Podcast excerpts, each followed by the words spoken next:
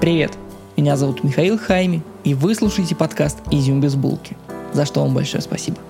Это передача о культурно-историческом подтексте в нашей современности, о том, как те вещи, которые старые люди делали очень давно, повлияли на нас с вами, и мы это почти не знаем. Например, как коммунистический ледокол спас фашистскую экспедицию на Северный полюс, или как неспокойный и неуравновешенный парень жил в Минске в советское время, читал всю пропаганду, до которой могут дотянуться, потом вернулся в Америку и убил собственного президента. И наш современный мир – результат всех этих событий. Сегодня я заканчиваю цикл программ про филологию, древние языки и тех людей, которые смогли приблизить древние письмена и нас с вами. Я уже рассказывал про Юнга и Шампальона, которые прочитали Розетский камень и смогли разгадать древнеегипетские иероглифы. В прошлый раз мы обсуждали Янина и Залезняка, которые откопали и смогли прочитать древние новгородские берестяные грамоты. Сегодня поговорим про язык древних майя, про Диего де Ланга, который уничтожил почти все наследие майя, и про Юрия Кнорозова, который смог восстановить язык майя, находясь в Ленинграде и не побывав при этом в Мексике. Поехали!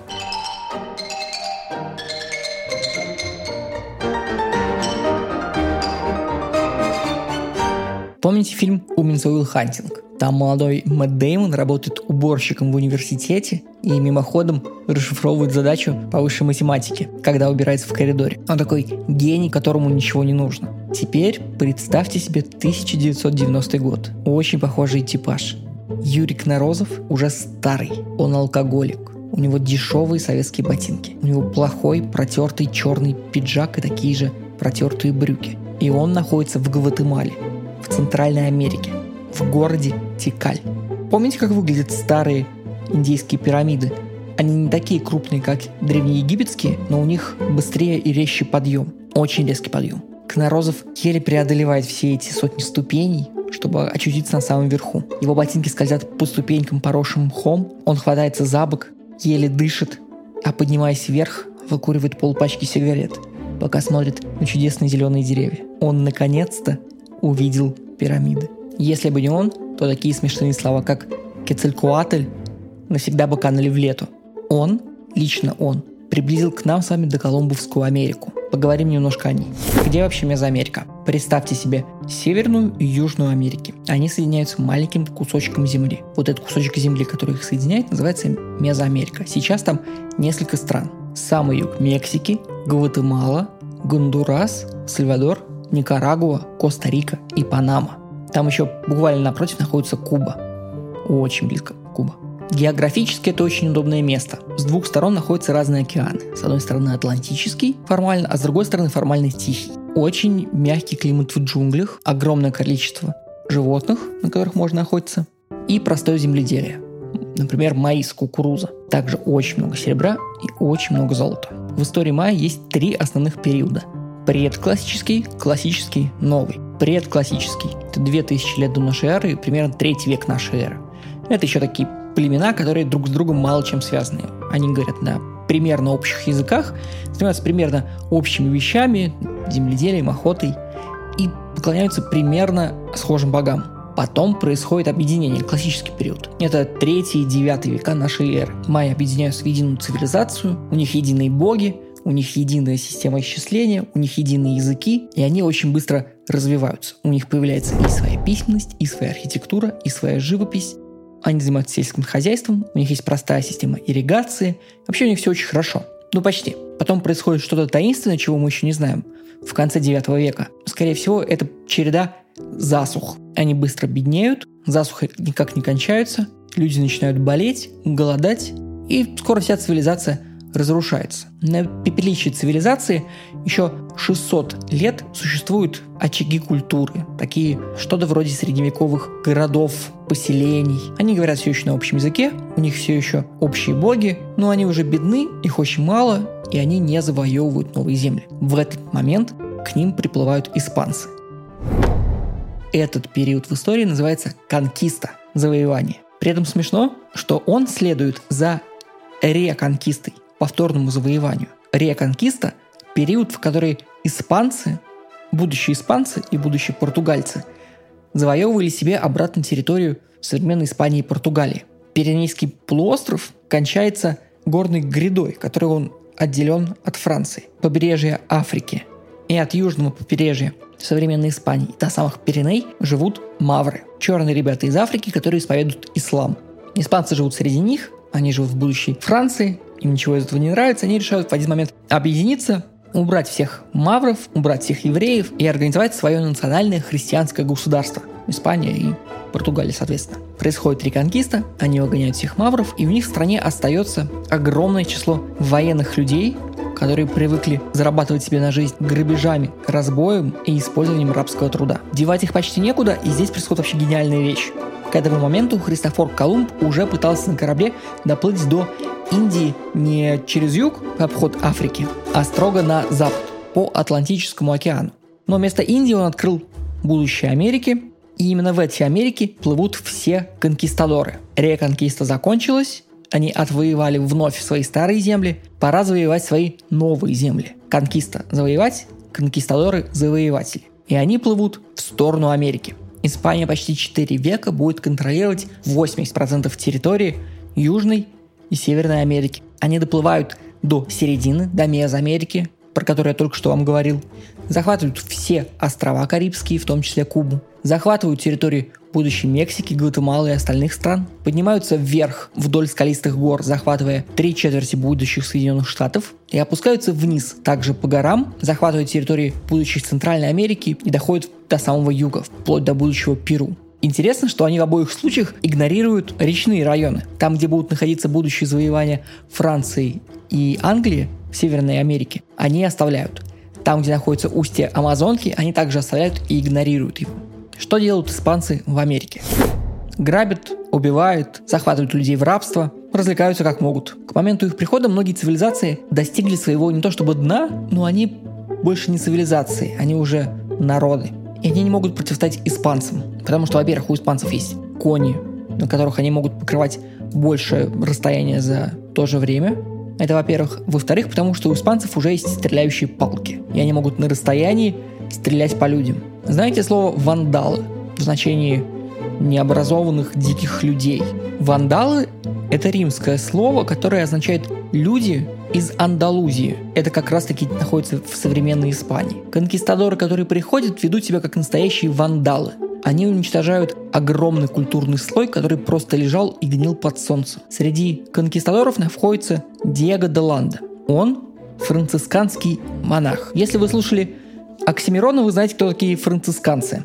Он проповедовал щеглам, как Франциск Осиский. Я видел смерть, она сказала, распишись на сиськах. Францисканцы – это очень бедный монашеский орден. Значит, насколько он бедный?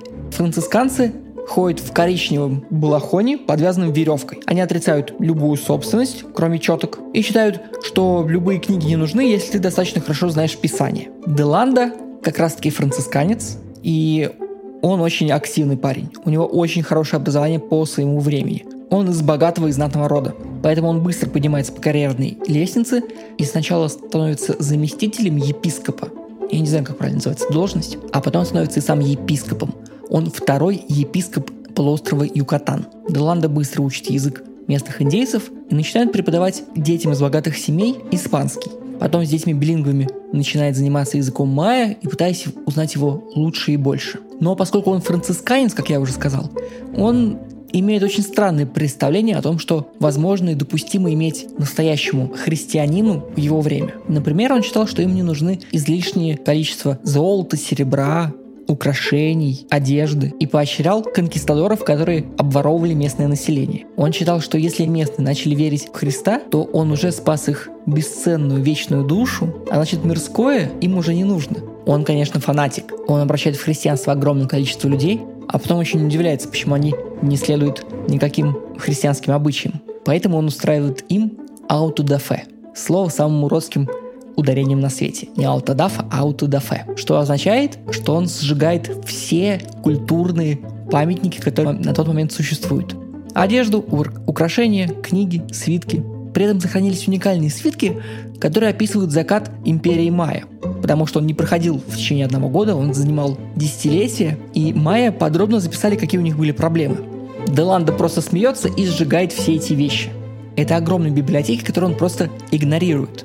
И пишет в своих записках. Эти люди употребляли также определенные знаки или буквы, которыми они записывали в своих книгах свои древние дела и свои науки. По ним, по фигурам и некоторым знакам в фигурах, они узнавали свои дела, сообщали их и обучали. Мы нашли у них большое количество книг с этими буквами, и так как в них не было ничего, в чем имелось бы суеверие и лжи или демона, мы их все сожгли. Это их удивительно огорчило и причинило им страдания. И еще из его записок. Бог дал индейцам не только указанные вещи с приходом нашей испанской нации, столь необходимые для службы человеку, что одни эти вещи стоят большой той платы, которую индейцы дают и будут давать испанцам. Но индейцы получили также без оплаты то, чего нельзя ни купить, ни заработать, а именно правосудие и христианский мир. Удивительный человек, который поощрял убийство местного населения просто потому, что местные теперь начали верить в Христа. Но Деланда не столько мерзавец, сколько человек своего времени. Поэтому помимо аутодафе, он еще изучает местную культуру настолько, насколько это возможно, и пишет две большие книги. Одна называется «Сообщение о делах в Юкатане», а вторая называется «Кодексы Майя». Первая описывает этнографически, кто такие местные индейцы и чем они занимаются. Второе копирует их тексты, которые он не очень хорошо может разобрать не очень хорошо может их разобрать, потому что он составляет первую азбуку индейцев. Происходит следующим образом. Деланда, который уже говорит на языке местных индейцев, общается с детьми билингвами, которых он учит испанскому. Рисует весь алфавит латинский, показывает на буквы и говорит К, Л и так далее. И просит детей написать эти же звуки только индейскими буквами. Дети и пишут, но они пишут не К, а К, не Л, а Л. И описывают, потому что у них не азбука, а морфемо-силлабический язык. Значит, что каждый рисунок может быть как отдельным словом, так и каким-то слогом.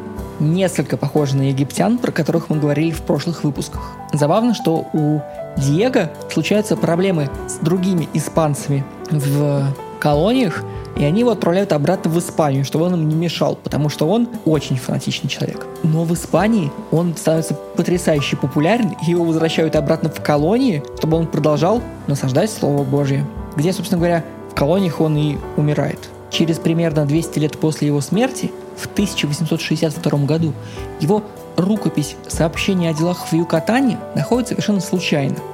Переводит на французский язык и издает Шарль Этьен Брассер де Бурбур. И в этот момент все начинают понимать, что Диего де Ланда не такой урод, как я вам его описал. Если бы не он поощрял убийство индейцев, то нашелся бы другой монах, который бы это сделал. Но Диего записал и оставил за собой огромное число текстов. Часть из них, к сожалению, была потеряна после его смерти. Но на основании части его текстов, которая сохранилась, мы можем прочитать древний язык майя – к моменту публикации его работ в Европе уже расшифровали розетский камень и с очень большим интересом смотрят на такие языки, как язык майя, с возможностью расшифровать и его. Но если на розетском камне, помимо древнеегипетского, был народный египетский, протокоптский и древнегреческий, то прочитать камень было делом времени. С языком майя проблемы совершенно другие. Их язык зарисовывался, а не записывался. И эти рисунки изображают насадых мужчин, орлов, ягуаров, капли дождя, какао-бобы. И ученые, которые пытаются это сделать в конце 19 века, не понимают, что из этого рисуночки, которые просто рисунки, а что из этого настоящие буквы. Помимо прочего, в записях Деланда только 29 зарисовок, 29 слогов, о чем исследователи еще не знают и думают, что это просто 29 букв. Хотя сейчас мы знаем, что в языке майя 800 логограмм и примерно 100 слогов, 900 символов, в 30 раз больше, чем записал Деланда. Ученые бьются над разгадкой языка майя, но у них ничего не получается, поэтому они признают это дело совершенно безнадежным. Особенно известна статья немецкого исследователя Пауля Шельхаса, которая называет разгадку языка неразрешимой проблемой, из нее практически никто не берется, кроме двух людей – американца Эрика Томпсона и советского ученого Юрия Кнорозова. Эрик изучал майя как мог. И он мог очень хорошо, потому что он англичанин, который жил в США и мог часто ездить в Мексику и Гватемалу. Он даже свое свадебное путешествие проводит за раскопками пирамид. Эрик отрицает, что язык майя записывался силлабически, то есть слогами. Он думает, что он записывался точно так же, как древнеегипетский, смыслами. То есть нету причины, по его мнению, искать закономерность и произносить эти слова. Имеет смысл искать закономерности и понимать, что написано. Если нарисован носатый мужик, значит речь идет о человеке. Если нарисован какао-боб, значит речь идет о какао. Совершенно другую систему докажет Юрий, и наконец пришло время о нем поговорить. Он родился в Харькове в семье интеллигенции. Его русский отец был отправлен царем в Украину прокладывать железную дорогу. Он получил хорошее образование и всегда с недоверием относился к советской власти, которая отобрала у его семьи очень многое. Юрий родился в 1922 году. Во время Второй мировой войны его семья попала на немецкие оккупационные территории, и он сам выбирался к Воронежу из Харькова. И из-за этого в будущем имел проблемы. Юрий занимается в Московском государственном университете историей. И как будто бы, чтобы меньше контактировать с официальной советской властью, он занимается в кружке этнографии проблемой шаманизма у казахов. Очень важная проблема, между прочим. Зря вы смеетесь. Там же один из его научных руководителей ему предлагает почитать статью Пауля Шельхаса о том, как невозможно разгадать язык майя. И Кнорозов загорается. То, что создано одним человеческим умом, не может не быть разгадано другим. И думает взяться за эту проблему, если подвернется такая возможность. Однако в Москве нет такой возможности, и его научный руководитель не поддерживает его. Дальше происходит то, что в биографиях немножко опускается. Каким-то волшебным образом у Конорозова образуются книжки Диего де Ланда «Кодекс Майя» и «Дела в Юкатане». Но они, судя по всему, приписаны не к Москве, а к Институту изучения этнографии СССР в Ленинграде. Это Кунсткамера. Конорозов переезжает в Ленинград, работает в Кунсткамере, выбивает там туркменские ковры, читает книжки и пытается расшифровать древний язык. Но какая вообще у него была мотивация переезжать в Ленинград, кроме этих книжек? И откуда вообще эти книжки взялись? Примерно оттуда же, откуда взялась коллекция золота Шлимана в музее Пушкина в Москве. В какой-то момент эти книги образовались в Германии, скорее всего, были куплены или подарены в момент объединения Германии в единую нацию, и были в Берлине. А после взятия Берлина советскими войсками эти книги были выведены в Советский Союз. Так вот, Кнорозов молодой, ему 25, он живет вдалеке от своей семьи в Ленинграде, живет прямо в кунсткамере, ему там выделяют маленькую коморку, в которой еле помещается раскладная солдатская кровать и письменный стол.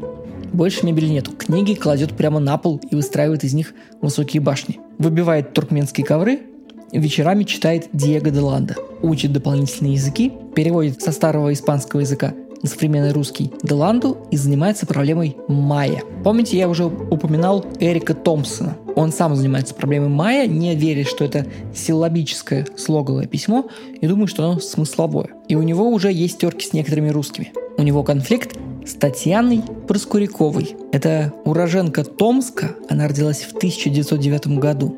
Но она живет в США. Ее родители – иммигранты первой волны. В Штатах Татьяна занимается археологией и искусством. Она ездит в Мексику и Гватемалу и помогает на раскопках, чем может.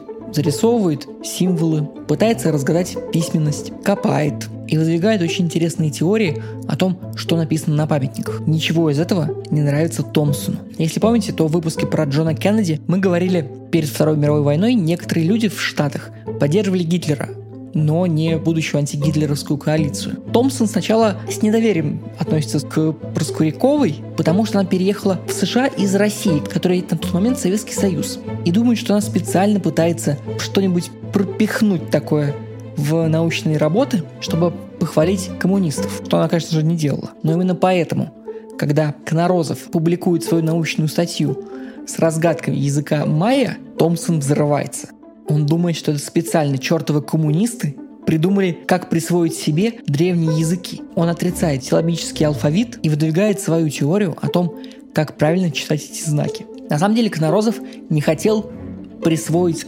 древний язык для коммунистов. Он живет в Ленинграде, очень холодном и дождливом. Живет в коморке в музее. Между прочим, его сосед по музею Лев Гумилев сын Анны Ахматовой. Конорозов на плохом счету. Если помните, я говорил, что он некоторое время находился на оккупированной территории. Ему не доверяют. Считают, что он пособник фашистов и ничего достойного сделать для советской науки не может. У него проблемы с университетами. Работать в музее довольно скучно.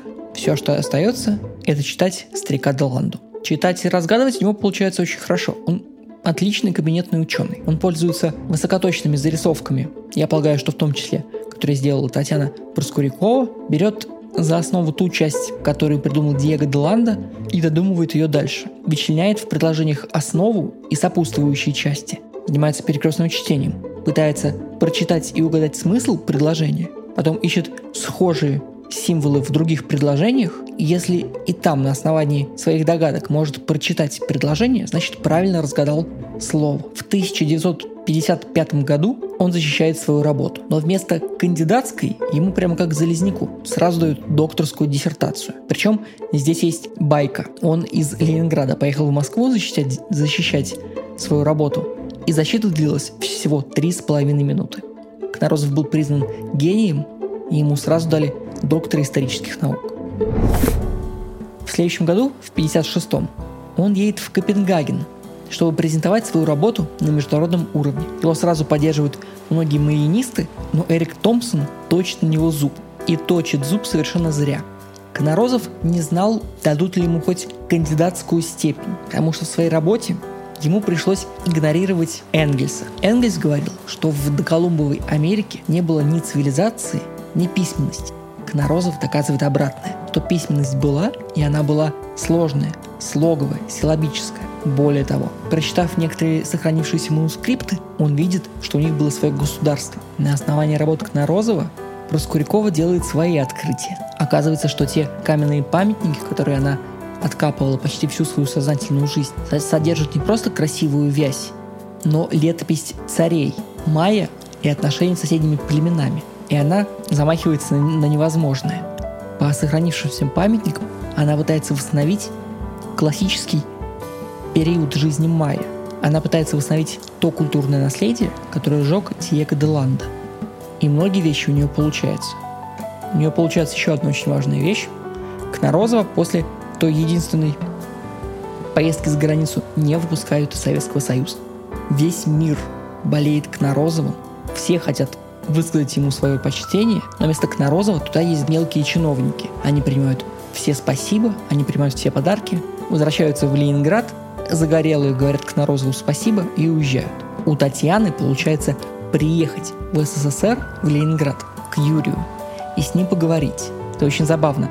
Он сделал главное открытие в маянистике 20 века, но он, но он ограничен своим Васильевским островом, где живет и откуда уехать не может в то время как она живет в Штатах и может приехать в любой момент что в Мексику, что в Гватемалу. Поехать и посмотреть на пирамиды у Кнорозова получается только в конце жизни. В 89 году его приглашает президент Гватемалы, и в 90 году у него получается приехать. И он, наконец, видит свои родные джунгли. Он, наконец, может подняться по ступеням пирамиды на самый верх и покурить на верхушке.